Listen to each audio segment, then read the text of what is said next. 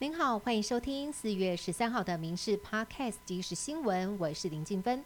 首先来关注到政治焦点，赖清德获提名参选总统之后首日行程满档，一早就来到了桃园医院新屋分院视察。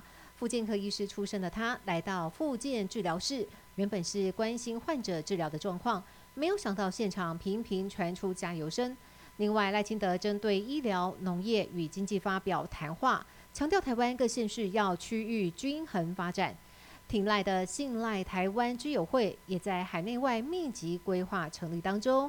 日本关东分会今天正式成立，两百人来到现场力挺，关东台桥更是高喊动算。今天国民党秘书长黄建庭谈到二零二四总统选举征召，指出目前国民党内。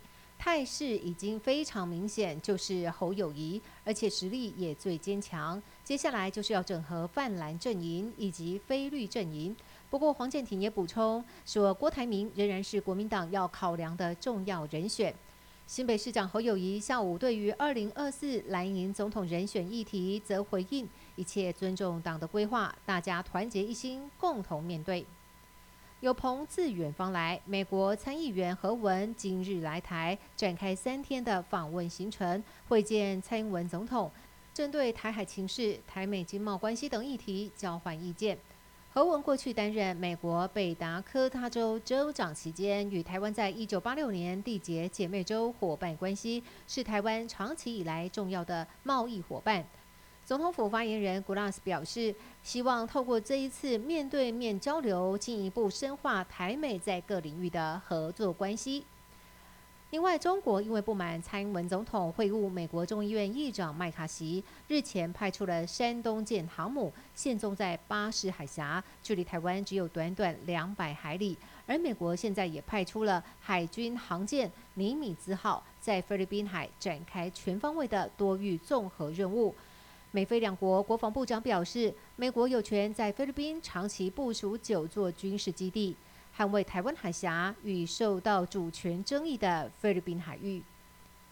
两岸关系紧张，中国商务部无预警宣布，要针对台湾启动贸易壁垒调查，包括两千四百五十五项农产品、水产、五矿、化工产品、纺织品等等。调查最长到明年一月十二号为止，也就是总统大选之前。这被外界视为是以商逼政、经济胁迫。经济部长王美花强调，若在不设前提之下，中方要与我方磋商，我们也愿意跟他们磋商。蓝绿立委质疑，中国想要以经济干预政治，经济部的态度应该更强硬。此外，中国昨天传出将于十六号到十八号在台湾北方设立禁航区，不过交通部随即表达抗议。之后，中方也将禁航的时间改为十六号上午的九点三十分到五十七分。交通部长王国才表示，当天仍然会有三十三班机受到影响，会在今天晚上公布航行的方案。